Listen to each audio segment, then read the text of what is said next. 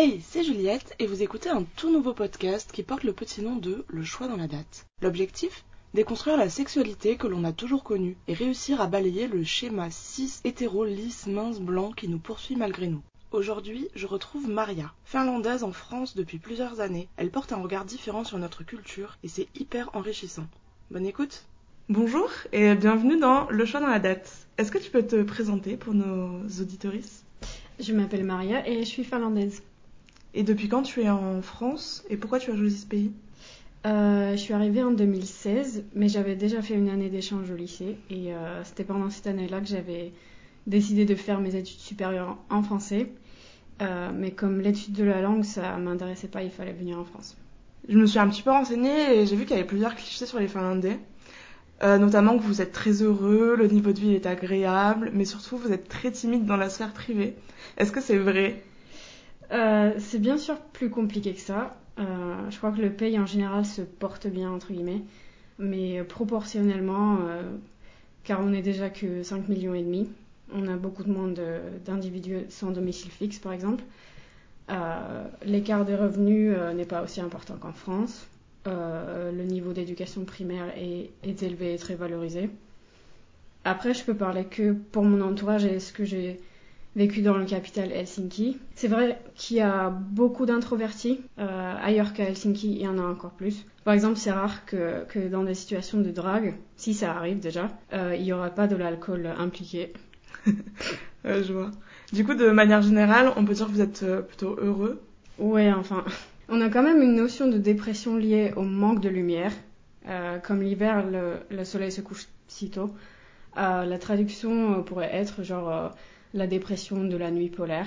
Je pense que le fait qu'on produit autant de des musiques métal euh, y est lié aussi. Euh, genre la culture valorise le sentiment de mélancolie comme quelque chose de triste, mais surtout quelque chose de, beau. Et, euh, et oui, par contre, le, taux de, de suicide chez les jeunes de 15 ans je crois que c'était en deuxième place mondiale après le Japon il y a quelques années. Et on ne parle même pas de, de taux de suicide chez les personnes trans. Là, on ne connaît pas les chiffres exacts euh, parce que beaucoup, de, beaucoup parmi eux ne, font jamais leur euh, coming out par peur de harcèlement, mais, mais c'est estimé d'être dans les mêmes taux que, qu'aux États-Unis. Et aussi, on est le seul pays nordique qui exige que la, que la personne trans soit stérile pour pouvoir faire une opération de réassignation du genre ou réassignation sexuelle. Je suis pas sûre de la terminologie en français. Et euh, quand tu es arrivé en France, est-ce que tu avais des a priori ou des clichés par rapport aux relations amoureuses? Genre le romantisme français, hyper, euh, cliché, etc.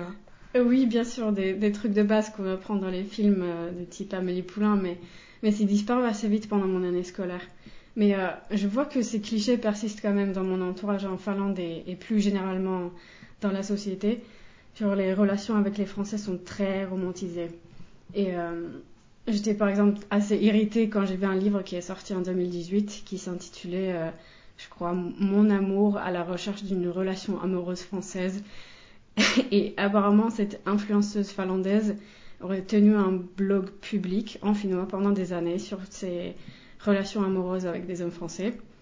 Et, et dans ce livre, elle nous délivre enfin le secret sur comment faire fleurir une relation amoureuse avec un homme français. Donc euh, ouais, c'est un concept. Mais euh, du coup, ce qui les attire euh, à ces euh, Finlandaises, enfin, qu'est-ce qui change euh, culturel- culturellement par rapport à la Finlande?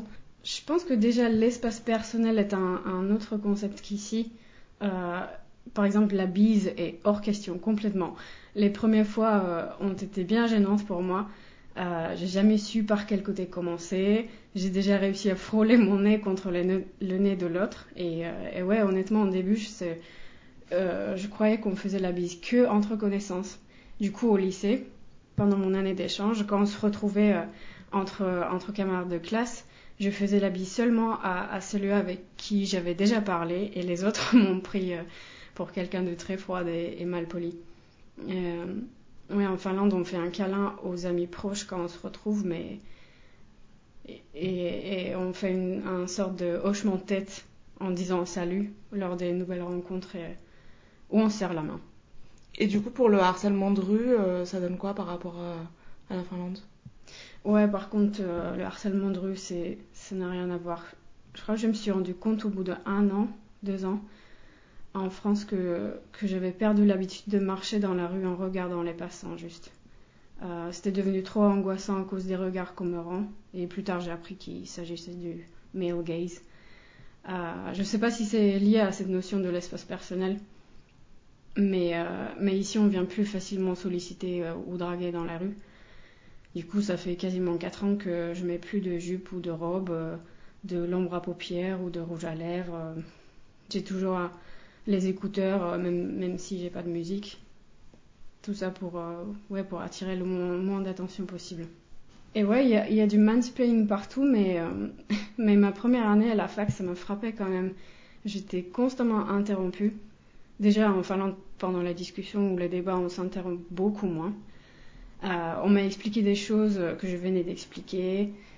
Si j'avais une opinion divergente ou un, un avis minoritaire, entre guillemets, c'était parce que je savais pas. J'étais juste pas au courant. Euh, et ouais, c'est drôle parce que dans cette promo, il y avait un trio de gars, dont un était un vrai misogyne qui ne, qui ne cachait jamais son mépris envers les femmes, qui, par exemple, me rappelait euh, très souvent que mes habits n'étaient pas très féminins et que je pourrais mettre un peu plus de maquillage. Euh, il y en avait un aussi qui, qui avait été plus tard hashtagué au moins sept fois pendant la campagne Balance ton porc. Et, euh, et ouais, le dernier, euh, il s'est avéré violeur en 2018. Voilà, voilà. Super. Une belle équipe de gagnants. Tout à fait.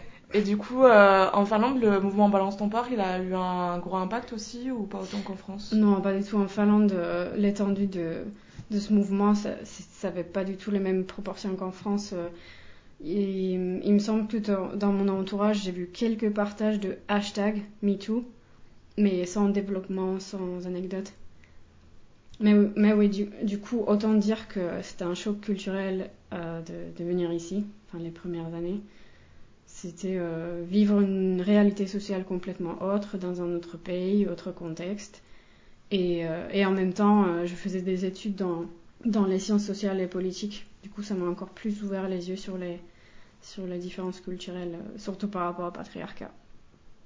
Évidemment. Et du coup, dû à ta nationalité, est-ce que tu as subi du fétichisme de la part des Français et euh, qu'est-ce que ça te fait? Je sais pas si c'est du fétichisme, mais, mais ouais, j'ai eu beaucoup de réactions par rapport à mon apparence euh, blonde aux yeux bleus. J'entends des t'es mon style de meuf, euh, ça fait révérer le- les meufs du Nord. Est-ce que tu peux raconter une anecdote par rapport à, ça? Genre un moment d'incompréhension ou euh, une situation gênante un peu avec quelqu'un? Bah, un gars que j'ai rencontré s'est permis, euh, genre, euh, après quelques verres, et parce qu'on parlait du fait que j'écoutais du métal, il a fait des réflexions du type Oh, tu dois bien aimer le sexe sauvage en mode viking. Ça doit être trop excitant quand tu talk dirty au lit en finnois, tout excité. Ouais, euh, j'ai l'impression qu'en fait, le, sexisme que je vis tourne, euh, la, plus- la plupart du temps en tout cas, autour de, ce qui est lié à mes origines au final. Blonde, les yeux bleus, accent, les stéréotypes qui sont liés au- aux filles du Nord, aux filles de l'Est, euh, c'est arrivé aussi. Et du coup, si tu avais un conseil à donner à une Finlandaise, une Finlandaise comme toi qui arriverait en France, qu'est-ce que tu lui dirais? Pas vraiment, parce que chaque vécu est si unique, mais et, euh, j'aurais aussi l'impression de mansplainer un peu. Par contre, si le vécu est proche du mien, et même si c'est pas le cas, si elle n'a pas forcément de quelqu'un avec qui en parler, et, si elle comprend le français, pour commencer, il y a un podcast de Charlotte Bien-Aimée, un podcast à soi. Euh, ça m'a pas mal aidé à, faire la part des choses et, et comprendre que, que c'était des choses qui n'arrivaient pas qu'à moi. Eh bien, écoute, euh, merci beaucoup pour ton témoignage. C'était hyper intéressant d'avoir un avis euh, extérieur à- par rapport à ce qui se passe en France. Et euh, malgré la pub pour un autre podcast que le mien. Désolée. C'était Non, mais- les Finlandaises. non, mais c'est un super podcast et tout. En tout cas, moi, je vous invite à aller le, à aller l'écouter. Et, euh, et bien, je te souhaite une belle soirée et euh, à bientôt peut-être. Merci beaucoup à toi. À bientôt. Merci d'avoir écouté cet épisode. Suis-nous sur les réseaux sociaux LCDLD-du-bas podcast pour être tenu au courant des nouveaux épisodes. Et si tu souhaites témoigner toi aussi, peu importe où tu habites et peu importe le sujet que tu souhaites aborder, envoie-moi un mail à lcdld.podcast.gmail.com. Belle journée et à très vite